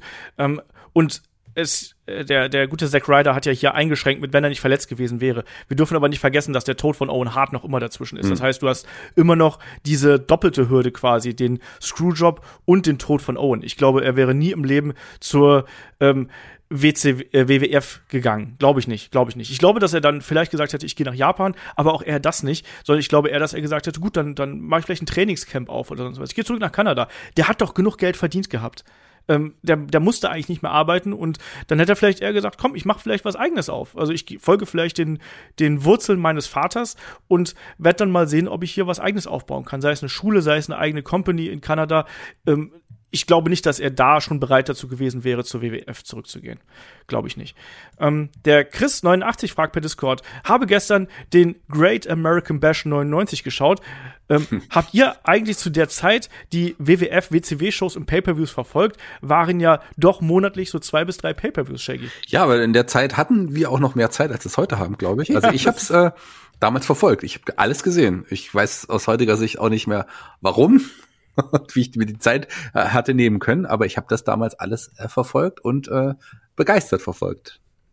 Ja, ging mir auch so. Aber wie gesagt, guck mal, da 99, da war ich, da war ich 18, 19. Ähm, du müsstest dann 16. 20. Was ist das für eine Lüge? Du bist älter als ich. Naja, es zählt ja auch das, was, was man fühlt. Ach so, okay. Ähm, aber damals hat man einfach so viel Zeit gehabt. Also bei mir war es auch so klar. Dann, ähm, ich habe ich hab 2000 angefangen zu arbeiten. Das war jetzt hier meine ähm, meine Abi-Zeit, so die letzten äh, Jahre in der Schule. Und da habe ich halt, also für die Schule habe ich jetzt nicht so mega viel gemacht. Da bin ich ja irgendwie so mehr schlecht als recht durchgerutscht. Aber da habe ich halt, da lief bei mir Nonstop Wrestling. Auch während ich Hausaufgaben gemacht habe, lief Wrestling im Hintergrund. Und da hat's da einfach viel mehr Zeit gehabt. man hat es auch alles verschlungen, weil es ja damals alles neu gewesen ist und man hat diesen Überfluss, den man auch gehabt hat, dann dadurch, dass man Zugriff auf die ähm, WWF und auf die WCW und ich weiß auch, dass ich glaube, zu der Zeit müsste auch schon auf Premiere damals noch die ECW gelaufen sein. Das hat man doch alles aufgesogen wie ein Schwamm. Das war doch geil. Ähm, und dann fragt der Chris noch, was haltet ihr von interaktiven Events wie Taboo Tuesday oder Cyber Sunday? Ist das ein Konzept, das WWE oder AEW zurückbringen sollten? Also ich muss ganz ehrlich sagen, auch wenn du dich der Antwort vielleicht ein bisschen überrascht, ich mochte das schon sehr. Man hat ja auch so äh, das Gefühl, ähm, weiß nicht, wie man sie wirklich äh, Einfluss hatte, aber ich, so wie es teilweise aussah, glaube ich schon, dass die Fans da höheren Einfluss hatte, als man dachte, äh, wo sie auch in Match Matches entscheiden können, Gegner entscheiden können, Match-Stipulationen sie auswählen konnten. Ich fand das cool, ich fand, das war ein schönes Konzept und das kann man doch auch tatsächlich auch mal zurückbringen, so einmalig, so ein Großereignis im Jahr, wo die Fans wirklich Mitspracherecht haben. Bei der WWE wahrscheinlich schwer möglich, aber AEW könnte ich das auch zutrauen, dass man sowas ähnliches auch mal wieder auf die Beine stellt. Warum nicht? ich weiß nicht, ob es die ganze Zeit Pay-Per-View sein muss. Ich fände es mal hier und da mal ganz nett, wenn man das in Matches oder in Fäden oder so einbinden muss. Ich glaube, ein ganzer Pay-Per-View, da wird es dann auch ein bisschen ähm, monoton auf Dauer. Ich fand das auch hier und da ganz lustig, aber ganzen Pay-Per-View brauche ich nicht wirklich. Okay. Ähm, der AIC 91 fragt, welcher General Manager ist euer All-Time Favorite und was macht einen guten GM aus? Sind sie noch notwendig, da gefühlt alle möglichen Stories mit ihnen durcherzählt wurden? Ja, tatsächlich ist ja wirklich so, dass man schon so viele Stories mit General Managern hatte. Eigentlich äh, ist das Wort auch so wirklich gefühlt eher, eher so ein bisschen abwertend aus heutiger Sicht. Klar kann man damit immer sehr, sehr viel gut machen mit Autoritätspersonen. Gerade wenn es Heels sind, funktioniert das schon immer ganz gut. Aber da sind schon wirklich sehr viele Geschichten erzählt worden. Sind aber auch viele Wrestling-Geschichten schon erzählt worden. Man findet immer neue Ideen. Also auch da würde man sicherlich neue Ideen finden und auch neue Sachen kreieren können. Aber im Moment habe ich nicht das Gefühl, dass ich sowas in irgendeiner Art und Weise brauche. Ein guter General Manager, also gerade so ist für mich in der Zeit gewesen, wie zum Beispiel, er war jetzt nicht als General Manager tituliert, aber so der, der böse Vince McMahon ähm, in dieser Geschichte mit, mit, mit Steve Austin. Das ist so der Prototyp eines General Managers, so wie er sein sollte eigentlich. Das war schon echt eine coole Zeit, oder? Und äh, beantwortet du erstmal diese Fragen und dann nennen wir unseren Lieblings-General Manager. Ich muss beim, beim Begriff General Manager immer an ähm, Teddy Long natürlich ja, denken. ähm, aber auch Eric Bischoff zum Beispiel ist so, so, jemand, der mir da, der mir da in den äh, Kopf kommt. Oder ähm, der Anonyme. Das brauchen Gen Ja, oh Gott. Alter, das war, das war auch. Und John äh, United, das sind so die, die, oder natürlich Mike Damley, das sind so die, die Klassiker. Ja, ähm, ich glaube aber auch, dass man, also ich glaube, dass man das nutzen kann, aber dann muss man da auch einen Plan mit haben. Ich glaube, du kannst nicht einfach. Wir sehen es jetzt bei äh, Sonja Deville und Adam Pierce, wo es eben sehr, recht austauschbar ist, wo man versucht, Geschichten zu erzählen, aber dadurch, dass sie quasi beide Shows haben, machst, machst du dann auch sehr vieles ähm, redundant und unwichtig.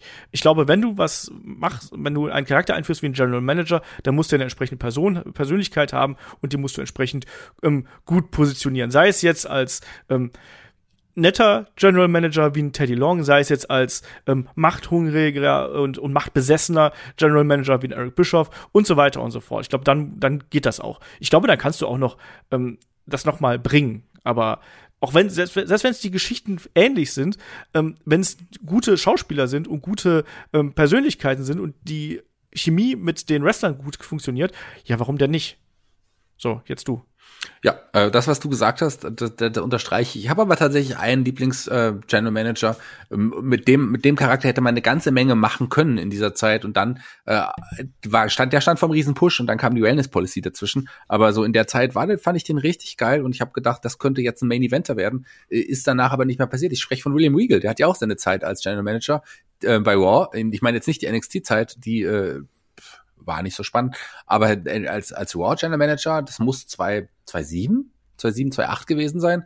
Das war schon geil. Also ich mochte den sehr. Der ist sehr charismatisch, gut am Mic. Das hat damals sehr gut funktioniert. Und man hat den ja auch aufgebaut als wirklichen, äh, in dieser Position als Main Eventer. Und das, leider hat es dann nicht funktioniert. Äh, sich selber einen Strick äh, gedreht. Hm, schade, aber das war zum Beispiel mein Lieblings-General Manager. Noch mehr als Vicky Guerrero. ähm, wir haben noch ein paar kleinere Fragen hier. Also, und eine sehr große Frage, Shaggy, da könnte man eigentlich fast einen kompletten Podcast drüber machen. Der Jojo fragt per Patreon, verherrlicht Wrestling Gewalt? Nein. Okay. Möchtest du diese Antwort ausführen? Nö, also äh, wir wissen, Wrestling ist ein, ein, ein Entertainment-Produkt, ähm, wo zwei Leute äh, einen Wrestling-Kampf im auch improvisiert darstellen, äh, einen, einen echten Kampf darstellen und man weiß das so und ähm, klar, Kinder, für Kinder ist es schwierig, aber da gibt's andere Sachen, die wie Filme oder Computerspiele, wo man auch sagen kann, ist das Gewaltverherrlichen. Ich glaube, ähm, man als vernünftiger Mensch äh, sollte man da sich nicht von anstecken lassen. Ich würde sagen, Wrestling und all das ist nicht gewaltverherrlichend. Nein, sondern Wrestling kann gewaltverherrlichend sein, aber Wrestling per se ist nicht gewaltverherrlichend, sondern es benutzt die Darstellung von Gewalt als inszenatorisches Mittel, wie es beispielsweise auch andere Medien und andere Unterhaltungsformen tun. Du hast gerade Bücher angeschrieben, Theater und keine Ahnung was, äh, Filme natürlich logischerweise, Videospiele. Äh, natürlich kann Wrestling gewaltverherrlichend sein, aber per se ist es das nicht, weil äh, es eben ein erzählerisches Medium ist, was äh, Gewalt als einen Teil äh, dieser Inszenierung verwendet. Ja. Ist das Punkt. logisch? Ja, logisch und okay. genauso ähm, sehe ich das auch. Okay, wir haben noch äh, ein paar Fragen. Also wir haben noch eine kleine. Das, das finde ich auch hier sehr schön. Ich lese das gerade mal vor. Das war eine Nachricht, die ich per Instagram bekommen habe. Hi Headlock Team. Ich bin zwar erst 13, doch ich liebe euren Podcast. Das ist von äh, Draw Mirror heißt der Kollege hier. Ähm, ich liebe euren Podcast. Äh, vor jedem Event höre ich eure Preview. Ich höre euren Podcast zum Einschlafen auf dem Schulweg und eigentlich immer, wenn ich Zeit habe. Ähm, äh, eigentlich kannte ich AEW gar nicht, doch jetzt mag ich es sogar. Ähm, könnt, könnt ihr mal einen Podcast über Wrestling-Actionfiguren machen? Und noch die Zusatzfrage, äh, wer sind eigentlich eure Lieblingswrestler? Ich meine, außer Brutus Beefcake. ja, er ist 13 und dann macht er sich schon über mich lustig. Dankeschön. Der Bub. Ähm,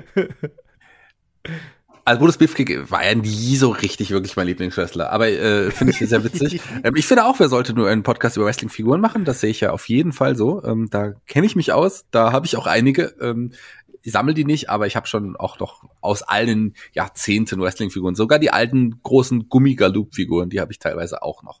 Also da bis, bis in die heutige Zeit äh, kaufe ich mir ab und an mal Wrestling-Figuren. Aber da kenne ich, kenn ich mich mit den Master of the Universe-Figuren dann noch besser aus. Mm, ähm, West Lieblingswrestler aktuell ist für mich ganz klar, ähm, kann ich jetzt mittlerweile sagen, das ist mein Lieblingswrestler. Der ist auf dem großen Sprung, mein Lieblingswrestler aller Zeiten zu werden, ist Daniel Bryan, Bryan Danielson. Ach, du alter Nachmacher. das ist, wäre auch mein Pick gewesen. Bei mir ja, ja du Nachmacher. Nee, stimmt gar Doch, nicht. Du, ich habe es zuerst gesagt.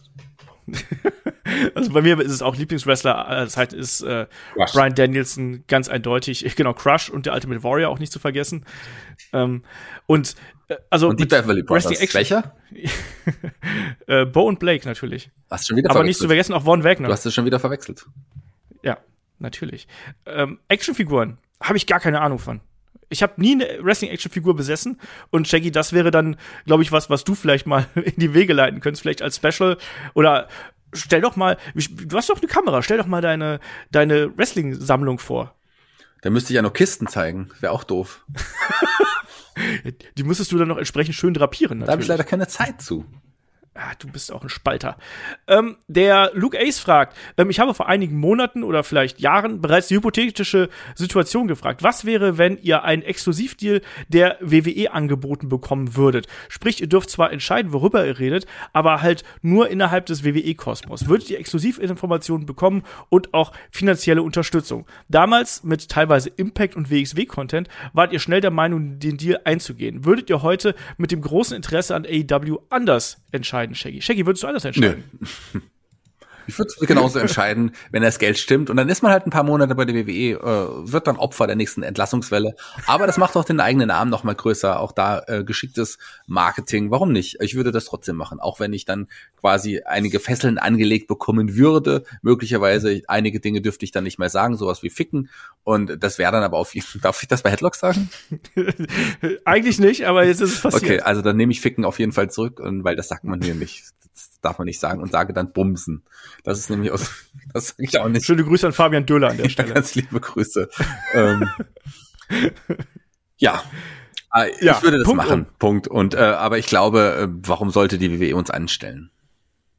Ja, ähm, das, das ist ja eh eine hypothetische Frage, wie er schon geschrieben hat. Ich glaube, das ist wirklich eine schwierige Kiste, ähm, wo dann, also ob man jetzt einen offiziellen WWE-Podcast machen würde, wenn ich angefragt würde, würde ich das wahrscheinlich schon machen, allein um quasi mit der Liebe zum Wrestling ähm, da äh, Geld zu verdienen und ähm, quasi in diese Richtung zu gehen, weil, wenn wir ehrlich sind, äh, von Patreon und Steady, so schön das auch alles ist, das ist nicht ausreichend und es deckt auch längst nicht den zeitlichen Aufwand, den wir hier mit dem gesamten Projekt haben. Ähm, deswegen, da wird man sich natürlich schon überlegen müssen, macht man das oder macht man das nicht. Ähm, ist eine, ist eine schwierige Kiste. Wahrscheinlich würde man natürlich einen gewissen Teil der Reichweite verlieren. Im Gegenzug ähm, hat man dann eine Möglichkeit, davon äh, seine Familie zu ernähren äh, und davon leben zu können. Ne? Ihr seht, ihr seht, worauf es hinausläuft. Also wahrscheinlich würde ich dann auch sagen, ja. Ne? Und dann äh, ist das eben so. Dann würde ich mir AW nur noch zum Spaß anschauen ähm, und nur noch äh, äh, mit euch dann äh, hinter vorgehaltener Hand darüber diskutieren. Oder Das heimlich. zwar ein bisschen Mit doof. verstellter, Genau, mit verstellter. Stimme. Hallo. In dunklen Hier ist der Wolf. genau so. Also. Ähm, Aber klar, wie, wie ihr seht, ähm, äh, ist ja auch nicht, ist ja auch legitim, denn wir sind käuflich. So sieht's nämlich aus. Hier comes the money übrigens. Ähm, der Oliver fragt noch äh, zu den Bananen. Wie wäre es, wenn ihr am Ende eines Pay-per-view-Previews ähm, eine Bananenprognose abgeben würdet und die dann mit der Bananenwertung am Ende der Review vergleicht, Shaggy? Ähm, ich habe erstmal lange gebraucht, die Frage zu verstehen, aber wenn man sie verstanden, ist ja eigentlich total logisch. Ähm, aber ich habe es echt nicht verstanden. Äh, ich fände es gut. Also ich wäre absolut dafür, aber Olaf möchte das nicht. Olaf, ich bin ja dafür, dass ich das, ich sage ja seit Jahren, dass man das genauso machen sollte und auf unsere Hörer hören sollte, weil die Hörer immer die besten Ideen haben. Aber Olaf sagt, nein, die Hörer sind dumm, ich höre nicht auf die Hörer, wir machen das nicht. Oder findest du es gut, das jetzt einzuführen? Wann warst du bei der letzten Pay-per-view-Preview dabei? Ähm, als du im Urlaub warst. Mist, das stimmt sogar. Da wollte ich das schon machen. Nee, keine Ahnung, musst du sagen. Also wenn die, Ich finde ich find die Idee ganz finde nett. ich auch ganz witzig. Man kann es ja mal probieren. Ja, aber das Problem ist, wir vergessen ja so schon immer unsere Bananenwertungen, wenn die Review da ist. Ich weiß auch gar nicht, ob wir eine Banane. Bananenwertung gemacht haben, weil ich ja sowas auch echt immer vergesse. Ja, siehst du, ich habe es ja letztes Mal beim King of the Ring auch vergessen, beim, äh, bei der Classic Review. Also, finde ich eine nette Idee, aber ich glaube, das ist eher was, was so, ähm, das kann man hier und da mal machen, aber ich glaube, das werden wir jetzt nicht äh, regelmäßig einführen, weil äh, wir das dann meistens auch äh, so ein bisschen untergehen lassen. Ähm, und Holger Maus fragt noch als abschließenden Punkt hier, wer gewinnt das WXW 16 Karat Gold 2022? Ja, ist eine gute Frage. Wir wissen ja noch nicht genau, wer alles teilnimmt. Aber eigentlich sollte das ein ein eigenes Talent sein, was hier gewinnt. Oder jemand, den man auch wirklich langfristig einsetzen kann. Ähm, äh, Jonathan Gresham kann ich mir auch vorstellen, weil der ja ist ja quasi auch ein altes WCW-Talent. Aber eigentlich wäre es jemand, äh, im Moment würde ich sagen, Axel Tischer gewinnt alles.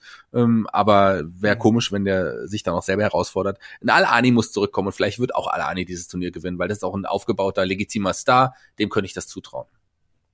Ich sehe ähm, Axel Tischer gegen Marius Al-Ani als Main-Event von ja, Tag 2. wird wahrscheinlich so sein. Ne, um, deswegen sehe ich alle Ani da nicht im Turnier.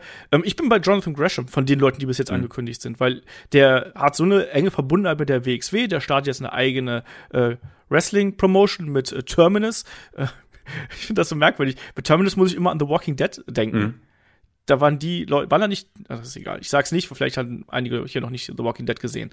Ähm, Doch, kannst auch spoilern. Ja. Nee, ich will nicht spoilern. Das, das überlasse ich anderen. Äh, Bei Lost sind die alle tot übrigens. und und Bruce äh, Willis ist also auch tot in Six Sense übrigens. Ich, ich gehe mit Jonathan Gresham hier. Und Edward Norton und, und äh, Brad Pitt sind ein und die gleiche Person bei, bei ähm, Fight Club. Ja, und Shaggy und Olaf sind auch die eine dieselbe Person. Ja. Ja. Ja, ja, ja, ja, genau. ja. Ach, Shaggy, so sagt man das doch nicht. Gut, Shaggy, wir sind durch, oder? Shaggy, wir sind durch, oder? Nee, das sind nicht. geistig, geistig und äh, mit dem Podcast. Liebe Hörer, ich freue mich sehr, dass dieser Podcast euch gefallen hat und wir hören uns wieder nächste Woche oder bei unter, un, unterstützt euch uns bei Patreon oder steh die Y. Auf was? Was? Auf Wiederhören. Euer ähm, Schacki Schwarz. Euer Zottelig. Zottelig. Entschuldigung, der Teleprompter so. ist eingefroren. Ja, das ist passiert Shaggy häufiger. Die Computerprobleme, die äh, nehmen kein Ende. Ähm, hier geht's weiter im Programm natürlich mit der Review zur WWE Survivor Series. Ähm, da werden dann Kai und ich zugegen sein und werden dann äh, die Show besprechen. Und natürlich, wenn ihr uns unterstützen möchtet, schaut gerne bei Patreon bei Steady vorbei. Da sprechen Shaggy und ich beispielsweise über die Entstehung der Survivor Series, über die erste Survivor Series von 1987. Ähm, es gibt das Match of the Week mit äh, Team Alliance gegen Team WWF von der Survivor Series 2001. Shaggy, letzte Worte? Auf. Alter! Wie der Hörer. Hören euer Shaggy Schwarz und Olaf Bleich. Verschrieben, warte mal. So, warte. Olaf Bleich. Bis zum nächsten Mal. Macht's gut. Tschüss.